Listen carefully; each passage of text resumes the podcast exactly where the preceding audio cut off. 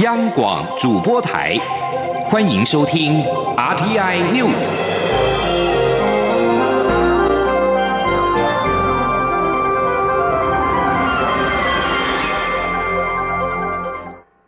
各位好，我是主播王玉伟，欢迎收听这节央广主播台提供给您的 RTI News 新闻。首先带您关注台美关系。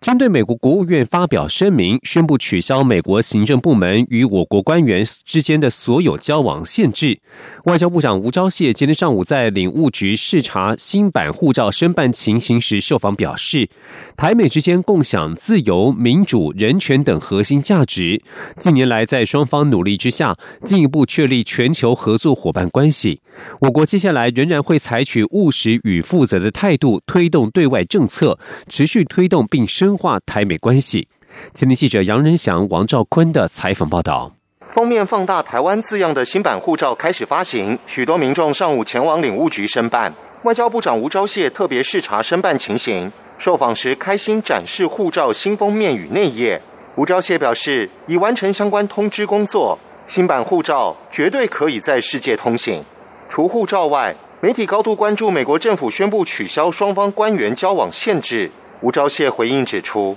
这对提升台美关系是一件大事。外交部对此表示诚挚欢迎与感谢。对长期支持放宽对台交往限制的美国跨党派国会议员，政府也表达感谢之意。那我们台湾能够跟美国之间互信不断的提升，就是因为我们台湾是采取了非常务实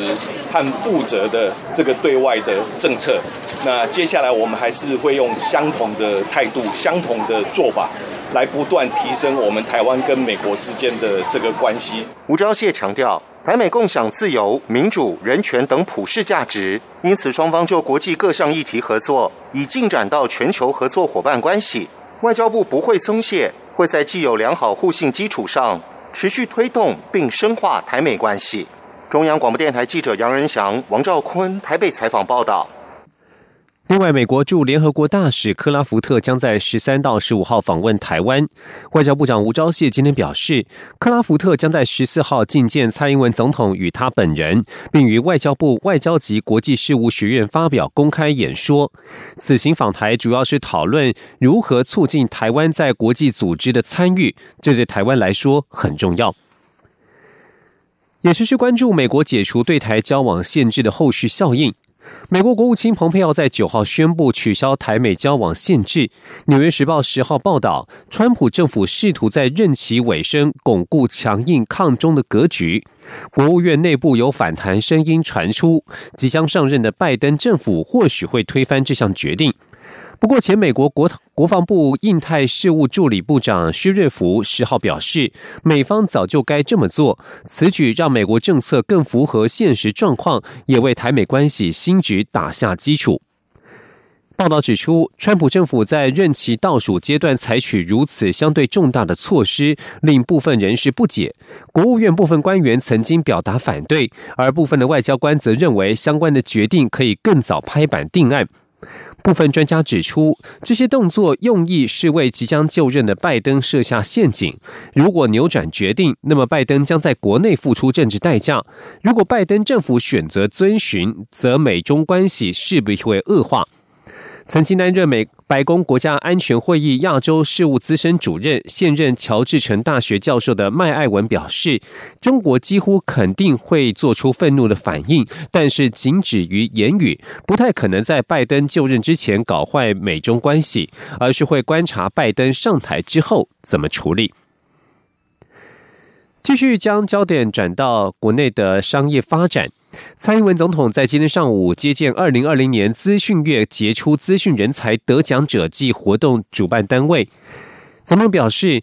去年行政院已经宣布，四年内要在前瞻基础建设计划投入近千亿元的经费，加强数位建设。为了促进六大核心战略产业的发展，政府也将在今明两年投入七十六亿元，吸引相关国际大厂加码投资台湾。前天记者欧阳梦平的采访报道。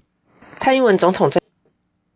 示，上个月台湾一年一度的资讯月活动不但没有受到疫情的影响，照常举行，还有三百家厂商参加，六百个单位的规模，这是非常难得的成就。他并指出，去年一整年台湾的防疫表现能够受到世界各国的肯定，科技运用可说带来巨大的贡献，像是口罩贩卖地图，便能让民众及时掌握口罩销售的情况，不必白跑一趟。另外，也运用数位科技，有效掌握就医民众的旅游史及接触史，以防堵疫情。总统表示，过去四年多来，政府已经透过“五加二”产业创新计划，为台湾的数位发展打下基础。但民众对于科技发展的前景有更高的期待，这也是政府努力的目标。他说：“去年行政院也已经宣布，四年内要在前瞻基础建设计划下。”投入将近一千亿的经费来加强数位建设。为了促进六大核心战略产业的发展，我们今明两年也将投入七十六亿元来吸引 AI、物联网、云端服务以及半导体设备等国际大厂加码来投资台湾。总统强调，政府有决心，但也希望产官学界能够共同努力，让政策成功，并研发出更多更新的技术，让产业更加蓬勃发展。他也有信心，台湾的产业能够因应多变化的局势，在国际竞争中有更耀眼的表现。中央广播电台记者欧阳梦平在台北采访报道。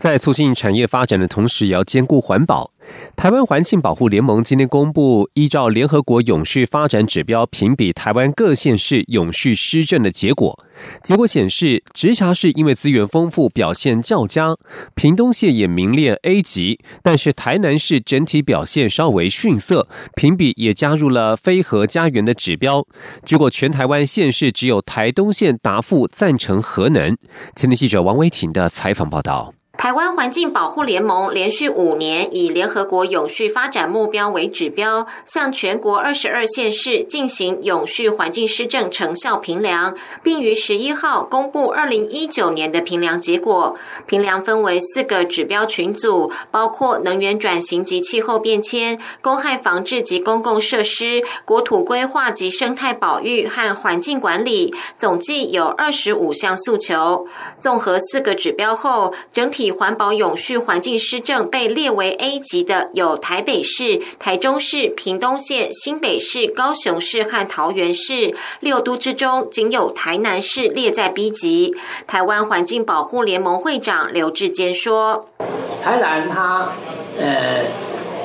发电量继续成长，台南它呃有蛮多面积的呃土壤污染。”哦，土壤污染长期。那么台南，也在目前被看到有一些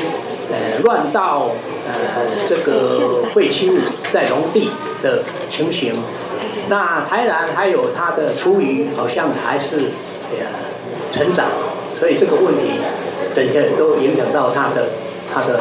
平均表现。细分各项指标群组评比结果，能源转型及气候变迁组 A 级包括六都及屏东县；公害防治及公共设施组 A 级包括台中市、新北市、台北市和桃园市；国土规划及生态保育组 A 级包括台南市、屏东县、台北市、新北市和台中市；环境管理组 A 级包括台北市、桃园市、高雄市、屏东县、新北市和台中市与苗栗县。为了配合政府非核家园的政策，平凉也加入此一指标。但是全国各县市只有台东县赞成核能，其余县市则表示会遵照中央的政策。中央广播电台记者王威婷采访报道。继续关注国会动态。立法院今天举行全院谈话会，确认这一次临时会的议程。民进党团主张临时会仅处理三大预算案，但是在野党团加码，针对台美关系、健保费调涨、台湾猪标章、原港机制称香港等议题安排专题报告。最后朝野诉诸表决之下，通过民进党团的提案。本次临时会仅提列中央政府总预算、前瞻三期以及国营事业预算案，未列任何和法律案。今天记者刘玉秋的采访报道。民进党团提案提请十一号起到三十一号召开临时会审议中央政府总预算案、国营事业预算案以及前瞻第三期特别预算等三大预算案。虽然在野的三个党团皆赞同召开临时会审查三大预算，但也各自加码本次临时会应审理的议案。立法院十一号举行全院谈话会，决定此次临时会议程。国民党团主张，本次临时会除了三大预算案外，还应针对台湾猪标章之乱、台美关系、电子围篱二点零、华航新涂装争议、防疫旅馆量能不足、健保费调涨等议题，邀请相关部会向立法院委员会专题报告。国民党团书记长林义华表示，立法院不是行政院的立法局，执政党不能因为在野党提出的预算冻结或删除就被批评是在找麻烦。且民进党的提案竟然有委员会的安排，当然应该针对民众关心的议案进行专题报告，这是在野党善尽监督的责任。所以，我们认为还是必须要把审预算跟专题报告必须要能够分开来，才能够把预算也审好，对民众把关的专题报告也执行好。时代力量与民众党团也皆主张，这一次的临时会除了三大预算案外，还要列入原港机制的港澳条例修法。民众党团还期盼要在纳入接弊者保护法与居住正义修法等议案，并要求假日不得开会。不过，民进党团书记长。庄瑞雄则说，这次临时会相对简单，只有预算案，没有法律案。况且这次要处理的预算高达新台币七点六兆元，攸关国家经济发展，呼吁国家的发展不要因朝野恶斗而停滞。把预算案各个政党好好的负责任，好好的一个做一个审查，攸关整个国家的一个建设跟经济的一个发展，我们进步的脚步啊，不应该啊随着啊整个政党的一个斗争啊，让它来停滞。朝野各党对临时会议程皆有不同意见，最后诉诸表决下通过民进党团的提案。立法院在十一号起至三十一号召开临时会，处理三大预算案，其中十二、十三、十。四十八召开委员会议审查国营事业预算，院会则分成十一号、十五号、十九号召开第一次会议，二十号到二十二号以及二十五至三十一号召开第二次会议。中广播电台记者刘秋采访报道。也来关心国际政坛。根据北韩官媒中央通信社今天报道，北韩领导人金正恩十号获推举成为北韩劳动党总书记，继承已故父亲金正日的职位。这个象征性的举动也进一步巩固金正恩的权力。劳动党第八次全国代表大会在十号举行，这场大会是为了让金正恩规划接下来五年的外交、军事及经济政策蓝图，并且进行关键人事决定。报道指出，劳动党在十号也举行了中央委员会的选举。中央委员会是劳动党的关键统治实体，其中包含握有大权的中央政治局。金正恩的妹妹金宇镇先前是中央政治局的候补委员之一，但这一次并未获选，让一些北韩观察家大感意外。另外，南韩合同参谋本部今天表示，在北韩劳动党召开大会之际，南韩军方昨天深夜侦测到北韩有举行阅兵的迹象。美国总统川普支持者暴力攻击美国国会之后，联邦众议院议长佩洛西十号晚间对议员表示，他们本周将先表决议案，要求副总统彭斯和内阁免除川普的职务，再展开弹劾程序。根据路透社和法新社报道，佩洛西在信中写道：“众议院预计十一号或十二号针对决议进行表决，敦促彭斯援引美国宪法第二十五条修正案，允许副总统与内阁在总统无法履行官方职务之际将他免职。如果彭斯不同意，那么众议院将展开行动，在国会提出弹劾条文。”目前已经有两百一十位众议员共同提出了弹劾程序，接近众议院的多数。然而，拥有一百席的参议院不太可能有超过三分之二的参议员投票支持罢免总统。以上新闻由王玉伟编辑播报，稍后请继续收听央广午间新闻。我是指挥中心医疗应变组副组长罗义军。居家检疫或隔离期间不能出门，如果出现发烧、咳嗽等呼吸道症状，请与卫生局联系，并依指示就医。如非紧急医疗需求，则请于居家隔离或检疫解除后再看诊。所有入境人士一律都要居家检疫十四天，不可以离开住所。违反规定，最高可处一百万元，并取消领取防疫补偿金资格。有政府，请安心。资讯由机关署。提供。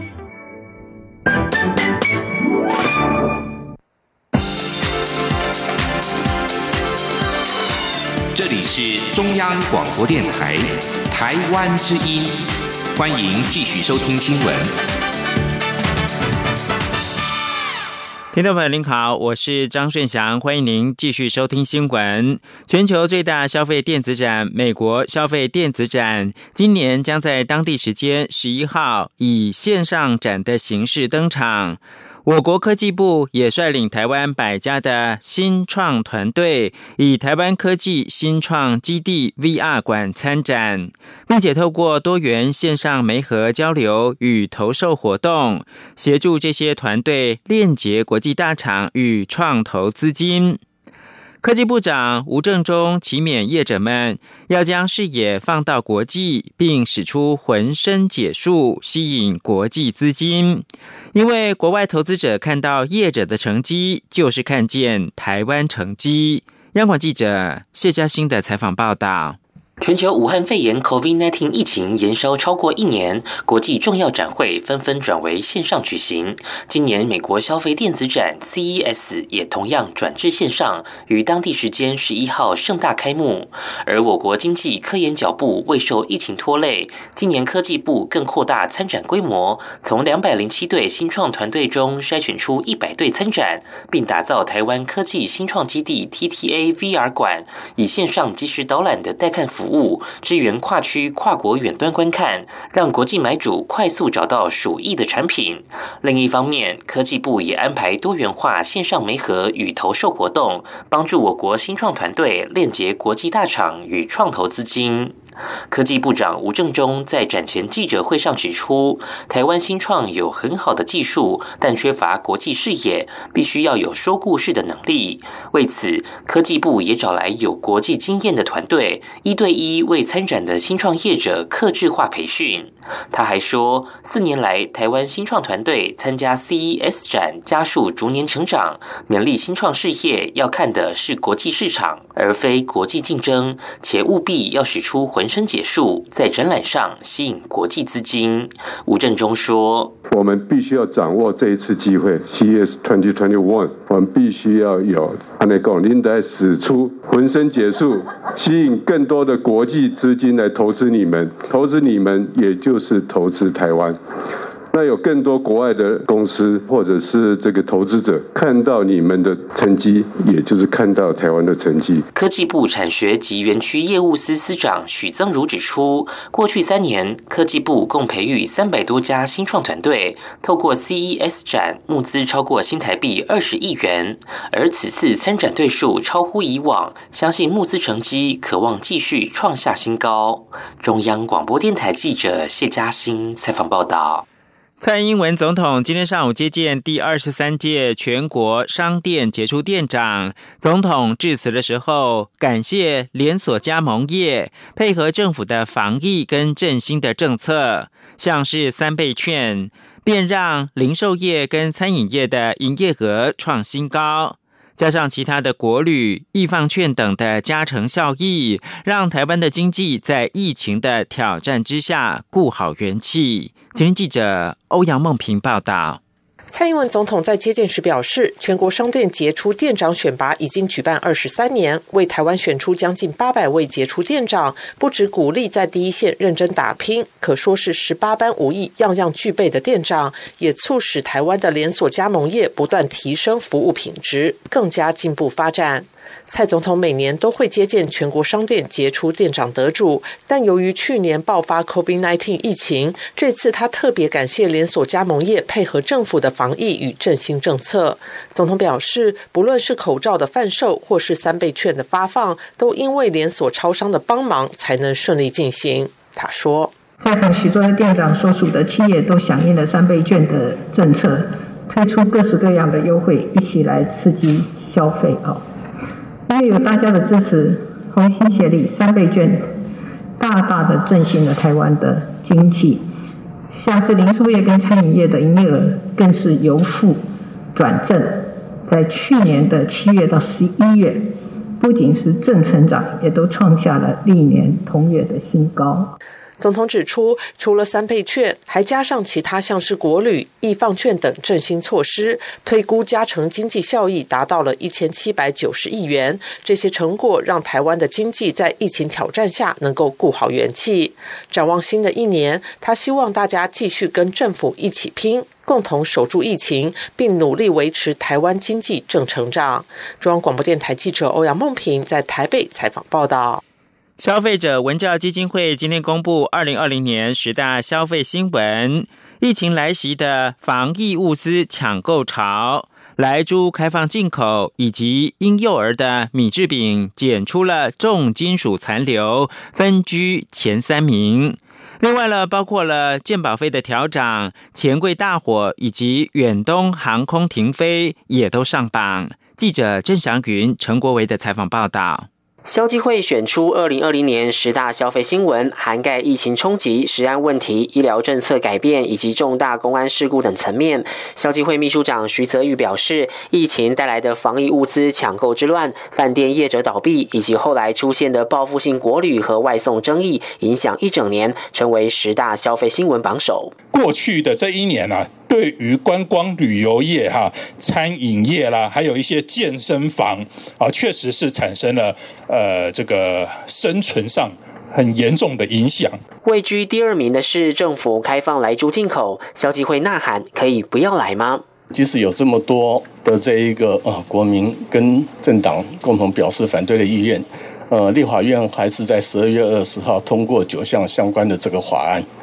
那这个是在来租，我们称为一点零，消基会没有办法跟大家一起努力，就是聚租于关外。年度第三到第五名的消费新闻，分别是婴幼儿米制品有重金属残留、健保费调涨以及自付差额依财设上限引发争议。另外，中药含朱砂等禁药，钱柜大火造成六死八十九伤，远航无预警停飞，网络不实广告增加，还有围冠团送一审判赔七亿，都有进榜。第一家这个。无预无预警停飞哦，遭废证的这个航空公司哦，那这个也因此呢，造成很多消费者在退票的时候哦，所发生很多的这个消费纠纷哦，所以这个部分我们票选为这个第八名。消基会强调，疫情肆虐让二零二零年成为消费环境的转折关键年。今年的经验应作为来年政府施政、企业转型和消费者权益保护思维重建的时机，呼吁以病毒为师，谦卑破化未来的生活模式。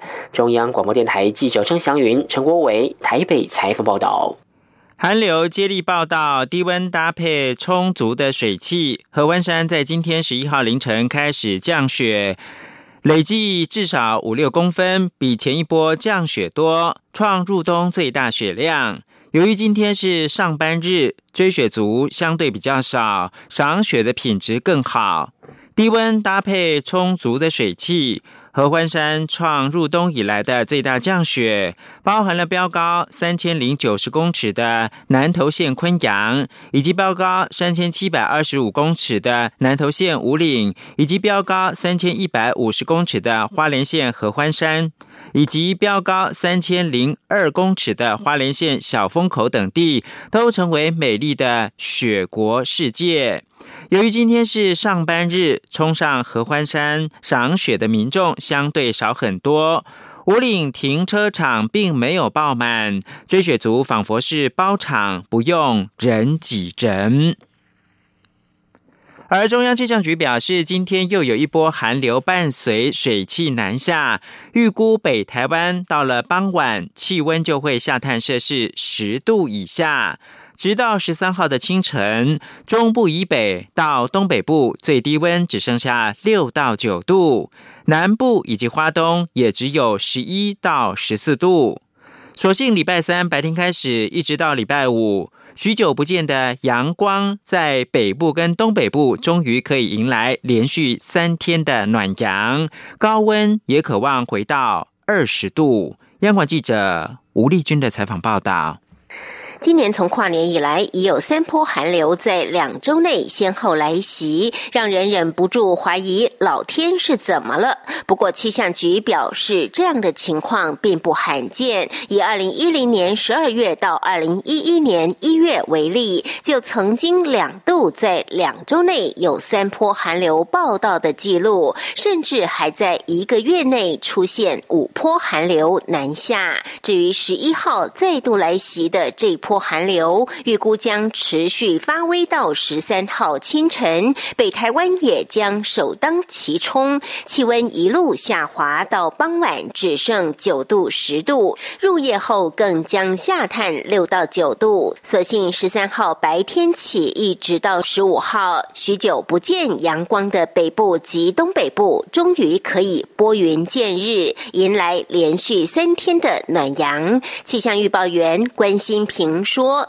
今天、明天一直到礼拜三的清晨，最低温的表现大概在中部以北到东北部地区可以来到六到九度，那南部地区还有华东地区大概是十一度到十四度。等到礼拜三的白天以后，到礼拜五天气是好的，甚至出太阳，那北台湾白天的高温也会逐渐的从最近这种普遍低于十五度回到二十度上下，所以其实相对舒适。可是，在夜间清晨的时候，其实还是相对比较凉冷一点。气象局表示，随着周三起一连三天普照的东阳，北台湾白天高温也渴望从十三度慢慢站上二十二十二度，甚至二十三度；中部高温也可从十六七度回到二十一二十三度，南部则将从十九到二十一度逐渐回到二十五六度，华东地区也会从十四到十七度回暖到二十二十二度。此外，有由于这一波寒流带来的水汽，大约到十二号清晨过后就会逐渐转干，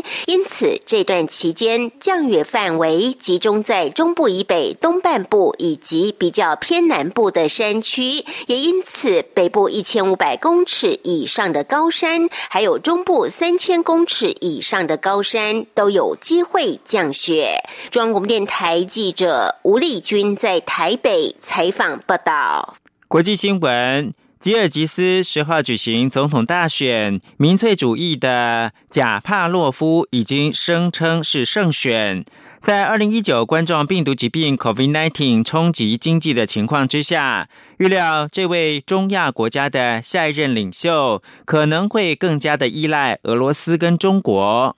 根据吉尔吉斯中央选举委员会公布的结果。贾帕洛夫拿下近百分之八十的选票，而和他距离最近的竞争者，也就是民族主义者马杜马洛夫，两人票数差了快百分之七。不过，在严寒的天候之下，投票率只略高于百分之三十九。贾帕洛夫在竞选总部发表演说时，承诺要终结贪腐，并形容这已扎根在这个六百五十万人口的贫困共和国几乎每个生活领域，誓言不会重蹈前政府的错误。法新社则是报道，由于经济受到疫情的冲击，这位吉尔吉斯的下任领袖可能会更加依赖俄罗斯这个。数十万吉尔吉斯移民的目的地，以及邻近的经济大国中国。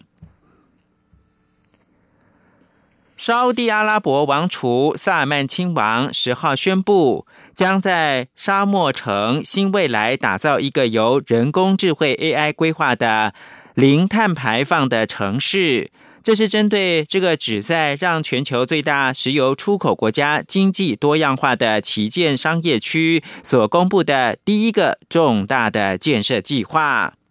萨曼亲王罕见的在电视上现身，表示这座没有车子也没有马路的城市 l a i 将可以容纳一百万居民，生活在百分之百由清洁能源供电的减碳正效应都会开发区。他表示，这座未来城市将是一百七十公里长的超连接未来社区，而且围绕着自然环境打造，零汽车、零马路和零碳排放。王储表示，The Line 将是一百五十年来第一个重大的都会开发案。